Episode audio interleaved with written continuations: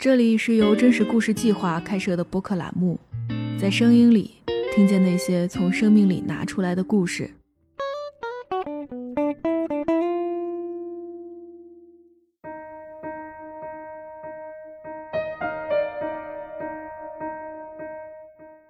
大家好，这里是真故电台。今天我们要分享的是一个和青少年抑郁症有关的故事。我的一位朋友闰土来自北京的郊区。他曾经在2017年确诊抑郁，但是据他回忆，早在高二的时候，他自己就已经出现了一些症状，比如说他每天至少需要花两个小时才能入睡，而且每次考试的时候头都非常的疼。不过在那个时候，未成年的他还不知道抑郁症是什么，就靠着吃中药调理，但是根本就不管用。直到大学毕业，闰土才开始正视自己也许生病了的事实。而在治疗自己的过程当中，他不仅需要服药，还需要不停的和自己的父母抗争。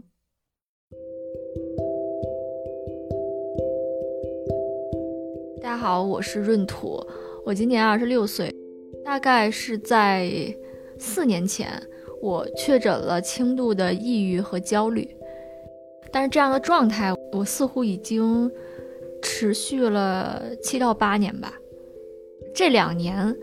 也在断断续续的吃一些药，嗯，状态相比于二零一七年那会儿已经好了太多。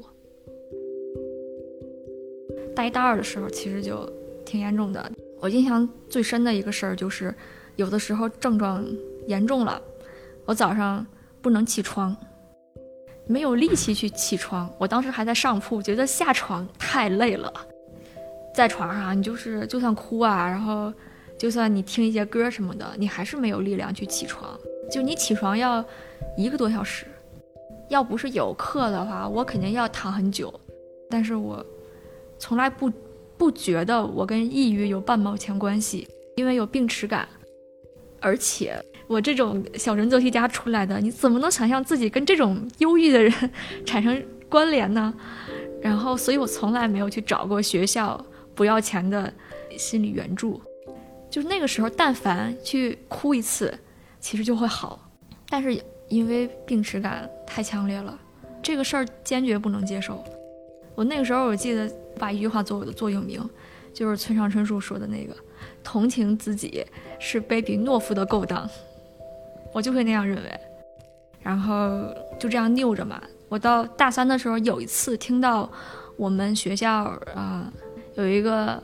同学发一条朋友圈，他说：“今天早上的时候，六七点钟听见那个鸟叫，心情很好，感觉很惬意。”我当时真的好羡慕。我当时突然意识到，就是我们那个宿舍是一楼，外边是花园，是有鸟的，就挨着那个鸟，但是我我从来听不见鸟在叫。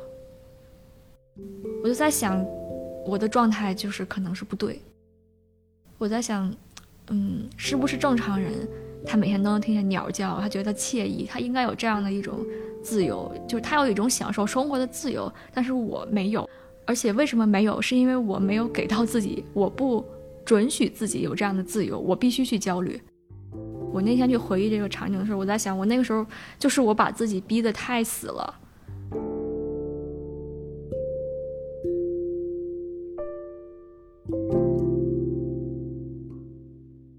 多年，我一直在寻找一个答案，就是如果我被抛离了同龄人的轨道，那我要怎样拥有一个精彩的人生？因为我不服输啊，对，但是我不知道了，但是我不知道我什么是精彩了。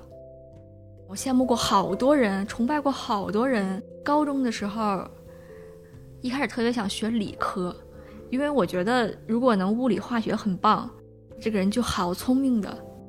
刚好我的下铺那个女孩特别聪明，就是物理化学都全年级第一，跟她在一个宿舍很自卑，因为我物理化学学的不好。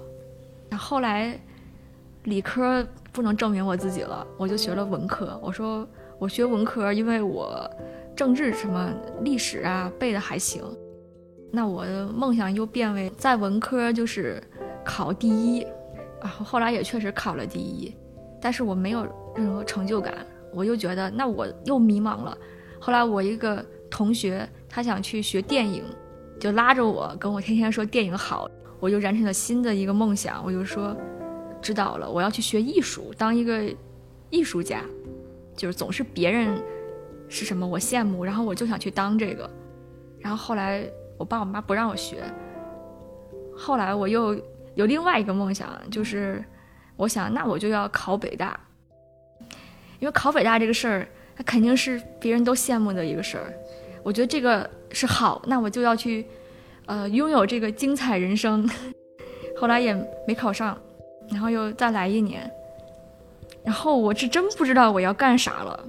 后来就说，呃，喜欢文学，我带我去学习文学。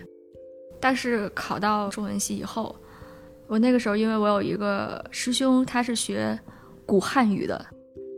又有老师觉得，你越枯燥的东西，你越学得好，你就是大家，你就是有有文化，他就刺激到我了。所以我的目标又变为成为一个学习古典文学、把古典学得特别好的人。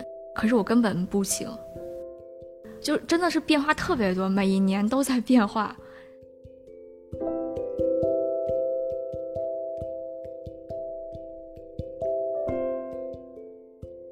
发病之前，嗯，从高中到大学四年，我在那样一种环境之下，我是始终觉得我是一个局外人。我觉得我是被啊整个的这种体制，我被这个社会抛弃了。我想象未来的时候，我不知道什么样的未来是好的，我不知道我该怎样想象未来。我不知道你们正常人能不能听懂这个话，就是。你们想象未来的话，都会有一些坐标吧。我要呃恋爱结婚，我要有一份好的工作。我到多少岁，我我要是到我那个领域像某个大牛一样，但我都没有，因为我没有尝试，我我不知道我是不是喜欢这些东西。就是我大四那年，我那年经历了很多个呃挫折吧，就考研没考上，然后反正那阵儿。呃，快毕业的时候，不知道为啥，就每天起来想的就是小时候那些片段，我就老觉得我父母特别的对不起我，总觉得他们欠我点什么。然后我也老跟身边人去讲这个事情，他们劝我就是那一套嘛，他们就是总说，呃，孩子总是希望父母给你说一句道歉，但是父母总是希望孩子跟自己说一句谢谢。就这个东西你是没有办法的，而且你已经这么大了，你为什么没有去？接受他呢，就话是这么说吧，但是我的情绪还是越来越恶化。然后等到那个发病的时候，这个就更严重了。我第一次很明确的，就是被别人认可，说我跟我父母之间小时候那种经历会对我的病情造成很大的一个影响，是在咨询师面前，他很明确的告，就是告诉我，就说你爸你妈。跟你这个病有很多关系，是因为他每一次治疗，由于用这种心理分析的方法，而且他是动力学派的，他们就是喜欢从童年找原因。然后我心里其实也是希望从童年找原因的，就正好跟我特别的合拍儿。他这么他这么一说，我就开始很有意识的去控诉他们了，因为我觉得我受到了别人的支持，这个其实非常重要。嗯，我小时候。我做数学题特别马虎，然后经常就是我跟我爸同事他们家小孩一块放学回来，他们家住我们家旁边儿那个孩子永远都是一百和优，我永远都是良，太没有面子了。然后他们就会训我训我一整个晚上。我小的时候是一个没有什么羞耻感的小孩，我觉得我拿粮，我就是没有感觉，我拿粮咋的了？但是我爸妈会让我有很多负担感。我每次拿到粮，我心里第一个想的是完了，完了，我要回到家，我爸我妈又要给我搭了个脸，然后又要训我说我。按照咨询师的一个整理，他认为我可能越长越大，把这种羞耻感进行了内化，就是现在会很容易为为很多事情感到羞耻。只要我不够好，我觉得不行，我很不够开心。这就是说，把他们对我的这种完美主义的东西嵌进了我自己的心里。有一个事儿就是，如果想自己痊愈，就是用的俗一点的是说，你必须跟自己进行和解嘛。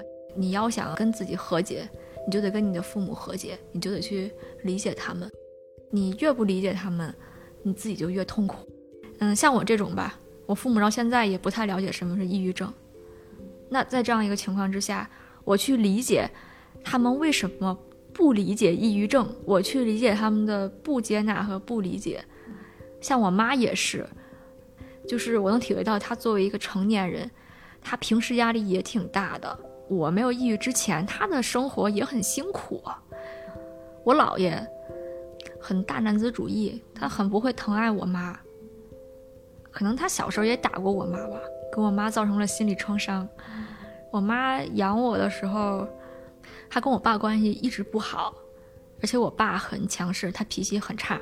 但是我妈始终是很弱势的一方，她是医生，然后我们家我爷爷奶奶那边所有的医药费、所有的老人的生活费，都是我们家在承担。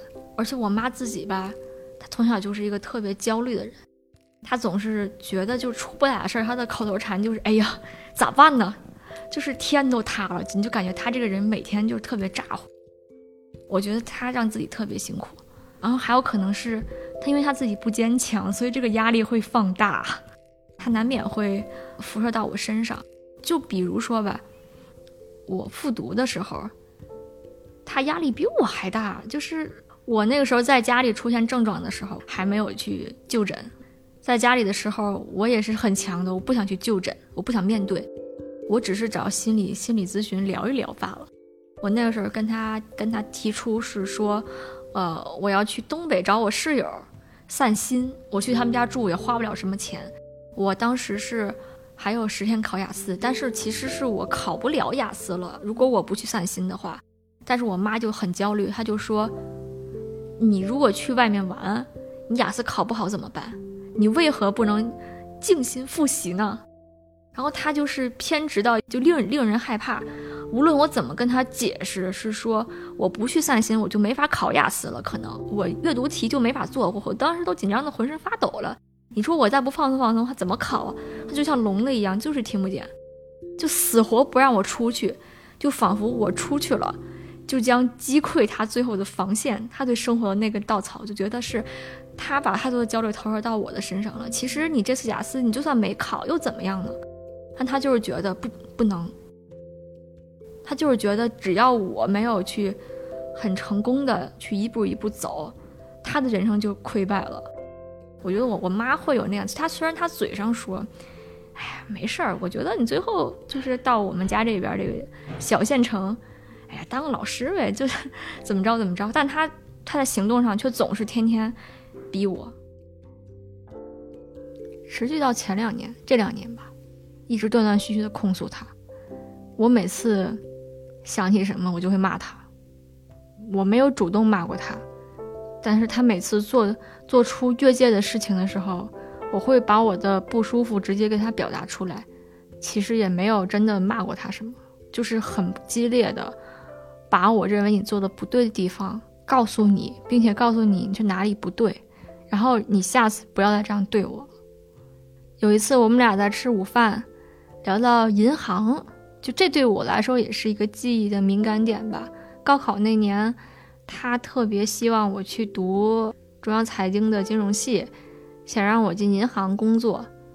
根本原因呢，是因为我有一个舅妈是银行行长，特别有钱，特别有面儿。然后我的几个姨他们都希望自己的孩子去银行上班，我的。姐姐哥哥也去了，所以我妈她就觉得这个这个工作其实是很好的，但是当时就谈到银行效益已经没有说前几年那么好了。然后我的姐姐她也打算从银行走了，而且他也想换到一个更为稳定的一个工作里面去。然后我就跟我妈说：“你说他们比我大。”在他们那个时候，或许这个工作你听起来还挺好的，但是这两年这个形势吧，它变化这么久，就是从银行的这个离职潮它都有了。你说我那个时候听你的，我不就是毁了吗？所以我特别愤怒，就是说你当时凭什么那么自信，非让我去考这个专业，然后想更改我的人生。我当时是想学这个文学艺术方面的，就跟金融根本就不沾边儿。我当时就是很恨他，我说我明明喜欢这个文学呀、中文还有艺术、电影这些东西，你为什么非要让我去学金融？不是说金融不好，只是你为什么要让我过别人的生活？然后我那个时候百般的不乐意。你说我这么的努力高考，我还没有权利选择自己以后的方向吗？但你那个时候就非要让我选这个，我记得我们吵了两个晚上，整整两个晚上就一直吵架，就那是我第一次跟他跟他反抗。然后我妈就说：“你最后不是也没报吗？你还你还说这干嘛？”我就说：“你为什么要逃避呢？你不觉得你的观点很垃圾吗？”然后我妈就说：“这饭店这么多人，你能不能回家再说？”我然后我说不能，然后我就一边吃饭，我不知道别人听没听见，我就越说越生气，然后一边控诉他。然后直到我回家路上，我还在说他。然后等到家了，我就不说了，累了。我在这样的一个控诉其中，很幸运的去把那些伤害还给了他们。后来有有一次，我看我妈，就是她也失眠了，我就想，我当时快感，我就说让你也尝尝失眠的滋味儿。您不是睡得都挺好的吗？这么这么这么多年。我看你身体比我还好，我妈肤色呀、气色比我都好。我说让你也尝尝什么是躯体化。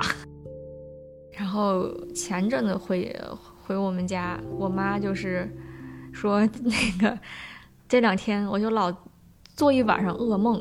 他说我要给你去找一个东西，我就给你送一个东西，但是总是送不到地儿。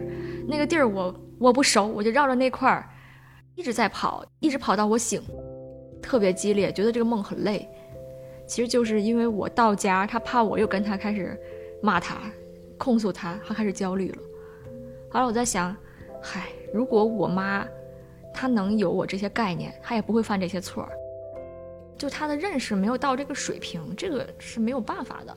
他已经这么大了，他也没有那个知识结构和心力和能量，去对自己的生命做出这样一种痛切的反思。我开始，嗯，跟他们连接越来越少了。我对我妈没有什么期待了，因为我她有她的局限性。对，所以我就在想，其实自己挣钱了以后，好多事自己可以改变。你没有必要再去通过控诉父母去满足自己，是这样的，就是说，只有通过有效的控诉，并且得到回应以后，你跟你。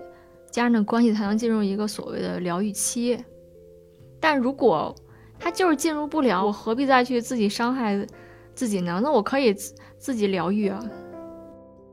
而且我那时候还有还有一个想法，这两年我突然就觉得，呃，经历了这段时间吧，我好像觉得其实什么东西它都没有那么重要了。我觉得活着最重要，就只要是能让我享受一下那种不被压抑的感觉，所谓的自由。它就好，就其他的，我就真的不在乎了。以前吧，还会去在乎别人怎么看我。然后三十岁以后，你要不要结婚呢？你要不要那个有一个更稳定、更赚钱的工作？然后你要不要去买房？就是你这么一想，就是很多轨道嘛，很多这个徽章等着你去摘取。但抑郁的时候，最严重的时候，我就在想。就这些东西跟我有什么关系呢？它不是我的轨道。我觉得我原来最焦虑的是我没有轨道，然后我羡慕别人有轨道，且他们的轨道过得很精彩，有滋有味的。然后我去年觉得，就啊好吧，那我之前是有点苍白，好吧，我之前是脑那东西它太多，但这就是我的生活，就是我必须确认这就是我的生活。那就是别人的生活，那如果这样的话，那他们有那些焦虑，对我来说又有什么重要的呢？我那时候算是一点一点的，把自己从他人的目光里面给救出来吧。嗯，我那时候就写什么公众号嘛，我当时就是用一个非常血腥的场面，我当时就说你把那些人的眼睛全都给抹了，你就觉得他们就看不到你了。当时就是那么想的，当时觉得特特别理想一个状态，就不用活在别人对你的那种不解、害怕、嫌弃的那种眼光里，没必要。你只要在心里把这些的人的眼睛都杀死，你就可以想怎么活怎么活。我记得我原来跟那个同事聊天儿，大家都会有焦虑嘛。我说我最焦虑的事儿就是，我怕我这个心情不好，以后得癌症怎么办？所以我现在就想，最重要的就是每一年，然后的每一天，快乐的时间可以稍微长一点儿，然后以后不要得癌症。我觉得如果我能战胜这个东西，我觉得我就是在我自己的跑道上吧，算还是跑的还是挺快的。至于其他的话，我是没有精力再去管了。就是我其他的，就是别人眼里可能是特别不好、不够。那我也认了，我以前是不认的，现在我是认了。我觉得我是算是说，在这一点上说服了自己。